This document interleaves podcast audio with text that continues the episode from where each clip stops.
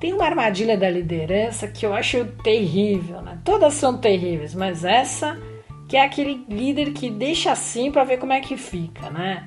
E você na realidade, como líder, tem que propor mudanças, inovações. As pessoas têm que trazer projetos, ideias.